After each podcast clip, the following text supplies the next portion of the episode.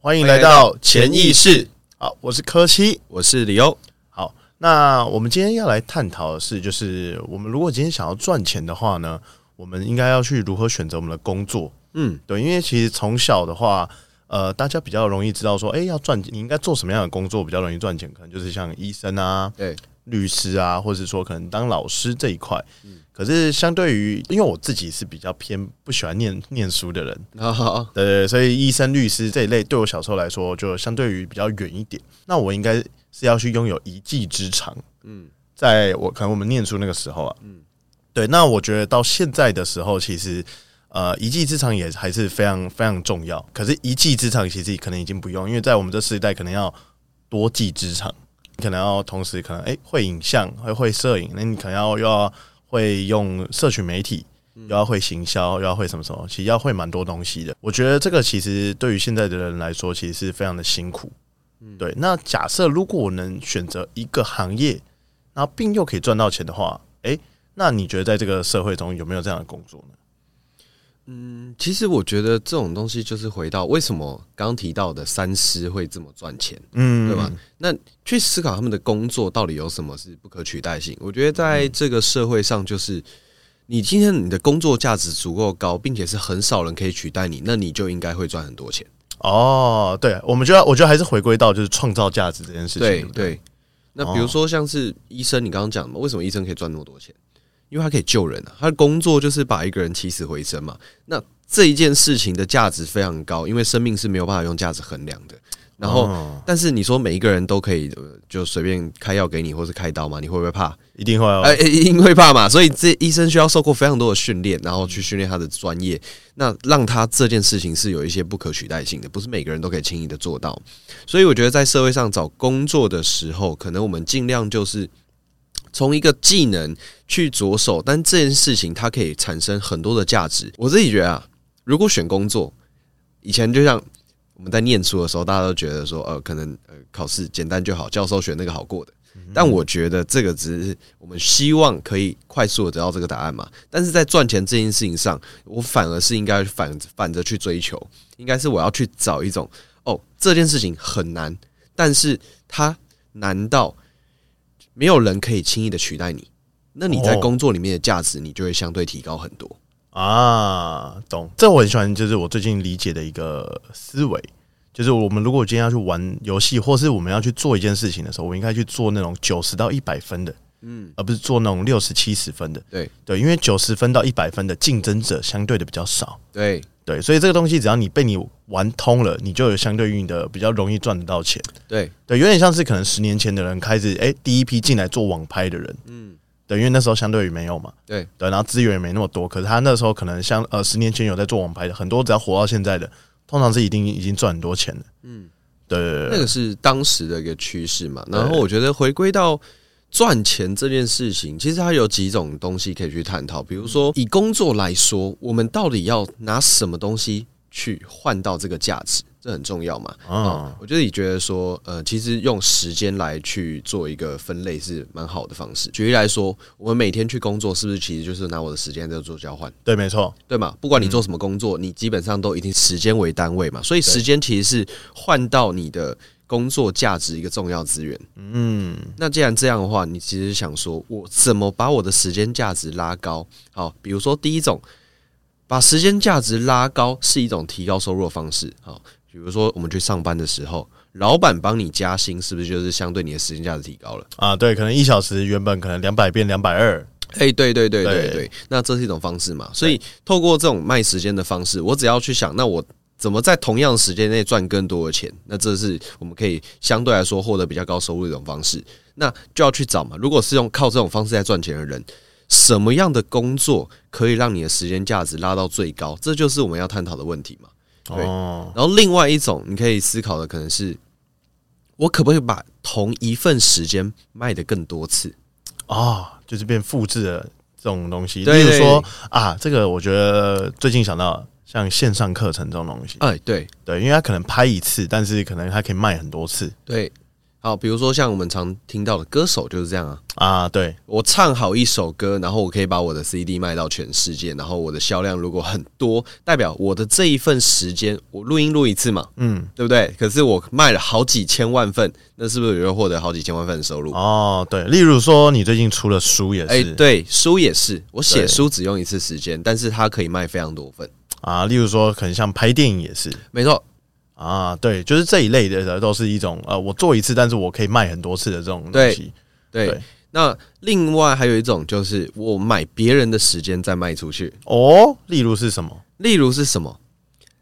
你的老板不就是买你的时间再卖出去吗？啊？对不对对对对对对，老板支付了你单位的薪资嘛，那最终你为他的工作，所以你的产值是在老板身上，所以这也是一种提高收入的方式嘛，因为啊都是时间单位啊。呃，要归类的话是属于像创业这种这个方向嘛？呃，创业这种方向，那或者是说你去思考一下，其实我觉得在工作中很多的形式都可以做到这种事情嘛，比如说外包是不是？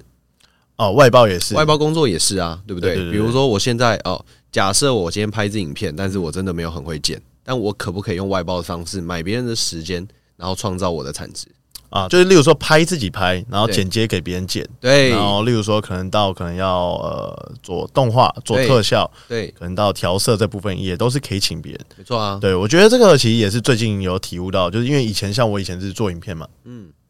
那我影片都是可能哎从、头到尾一条龙都自己处理，对。可是我发现其实呃，像调色这种东西，它其实可以有很很很多的这个细节，但我可能没有太多时间去钻研。然后到可能音效部分没有没有太多的时间去钻研，那甚至到这种录音录音设备，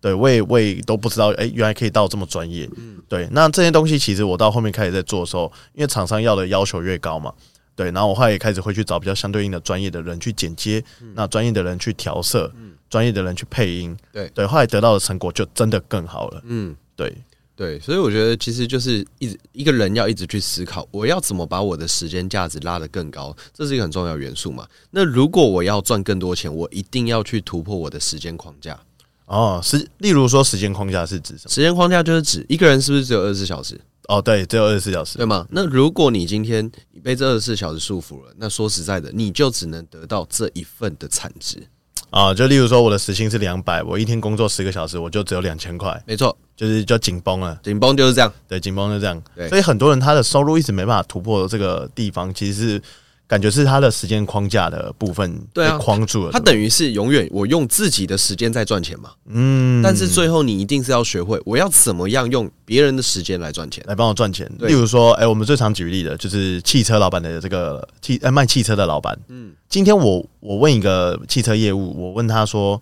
假设他一天可以呃一个月可以卖多少车呃多少台车？对，那他可能跟跟我说，哎、可能就五台就紧绷了。对。对，可是你去问一个老板说，老板一个月可不可以卖五台？他就说你疯了，我可以卖五十台，对他可以卖五十台，对，没错， 为什么？因为它有十个业务。 对他有十个业务没，错这个我觉得就是一个当时我听到说，哎、重新定义我对于赚钱的认知的一个小故事。没错，对对对对，还有还有，例如像什么样的工作？像刚刚说的，当歌手通常都蛮赚钱的啊、哦，对，只要 对不对写出来，对不对？对只要卖的好，哎、大家愿意听这样子。对啊，然后比如说那个《哈利波特》的作者哦 J.K. 罗琳，哇，他光靠卖《哈利波特》也是几亿身家、欸。对，然后版权嘛，对不对？对，版权这些的，所以这种东西都是因为他突破了自己的时间框架嘛。嗯，对啊，如如果说假设一个人可以突破自己时间框架，他就不会局限在哦，我今天我只能用我的时间跟我的劳力来思考赚钱这件事情。啊，所以我觉得这个还是又可以回到我们常常讲的一句话，是不是就是呃，你永远赚不到你认知以外的钱？对，对，所那以我觉得这就是很重要的思考方向嘛，就是你要去想的是你以外你还可以运用的资源有什么。那这样子的话，如果有一个人他想要呃有一些这些新的认知，他应该是要去哪边获得这样的资讯呢？看我们频道不就可以吗？对，没错，就是看我们频道， 就是想要 cue 到自己的， 就是想要这样子， 啊，老王卖瓜一下，这样看我们频道不就是在教这些东西吗？那当然也是可以透过比如说呃阅读啊，然后或者是去外面进修啊，或者是交一些很棒的朋友。其实我觉得这都是一种获得这种资讯的来源，对啊，我最近真的是爱上学习这件事情。哦，真的、哦，对，因为我觉得，呃，一个人其实最重要，他如果获得一个能力，他就一定不会不快乐的，就是他得到学习的能力。嗯，对，因为他对于就是我觉得这个学习能力很像是小时候我们对于很多事情充满好奇心。嗯，对，因为我最近就是看着一些小朋友，看着一些可能像小动物、猫狗啊，他们就是，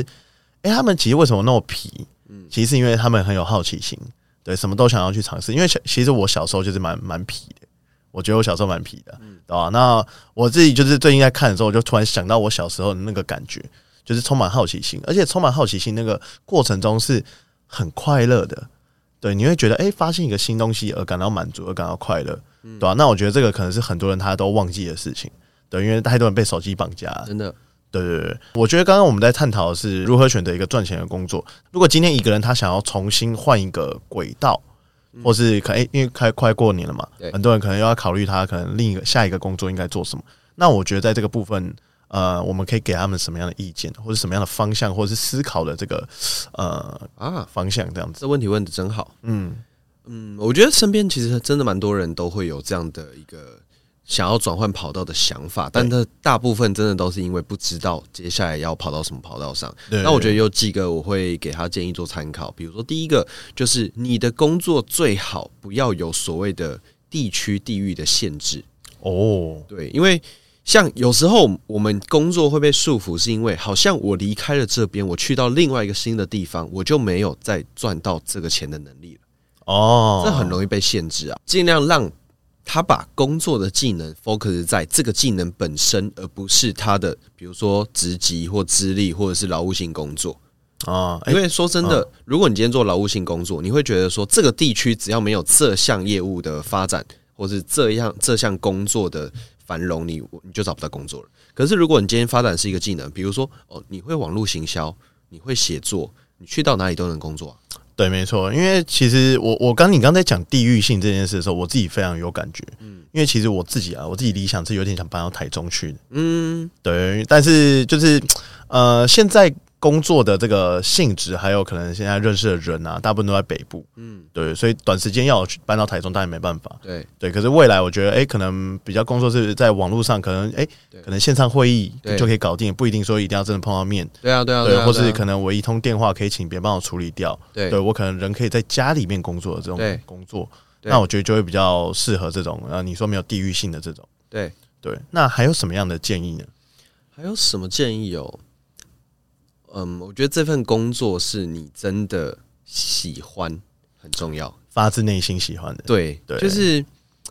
我觉得一个人的热情吧，在做一个工作的时候，你没有热情，其实很容易就职业倦怠了。啊，对对对，对这一定会，因为你就会觉得你在努力，然后对你对对你你就是一直在强迫自己做不喜欢的事没情，错，对，这样就是其实就没有顺道而行嘛，没错，对就对是对我觉得工作其实是你找到自己喜欢的事情，那你就做的蛮开心的啊、对啊，就是做着喜欢事的事情，顺便赚到钱，钱对对对，我觉得我真的蛮提倡这个这个东西的，对，那我觉得像很多社会上，你看那种非常很有成就的人，然后他一天工作可能都时间超长，那种十几个小时。可是如果你去问他说：“哎、你每天工作这么长，你累不累他说我我不？”会累啊，，对啊，怎么会累还？好啊，对啊，为什么？因为他搞不好他在工作的时候像是在玩呢、对他就是可能在，他也觉得他在帮助人，或者他在创造对更新的东西。对对，像我自己就觉得说，呃，那种大公司员工有几万人那种大公司，我觉得他们真的在做很了不起的事。嗯为什么？因为他在照顾几万个家庭。对对，所以我觉得那种老板他们在想的，其实，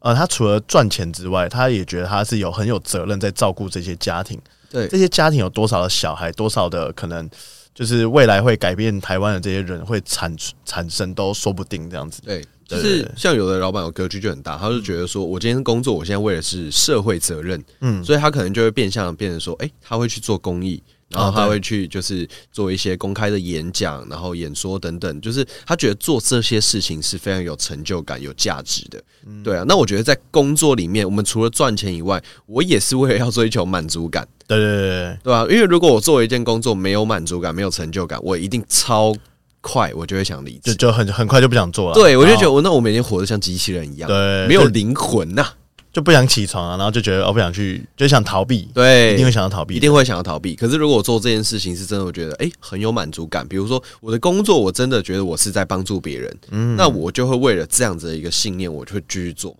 对对对对，对啊没错。所以像你看，为什么志工他们不用钱，他们也会做？啊，因为他们发自内心想帮助人，没错，而且他们那个在帮助的当下就不会有一种就是呃，我不知道你会不会有一种那种感觉，就有时候我们去一些餐厅。嗯，然后那种他的可能服务生就会比较好像没有灵魂的， 对， 就先聊到这里好了。哎 OK，好对，好时间比较赶，好，那我们今天就到这边结束喽，那大家下一集见。好，下一集见。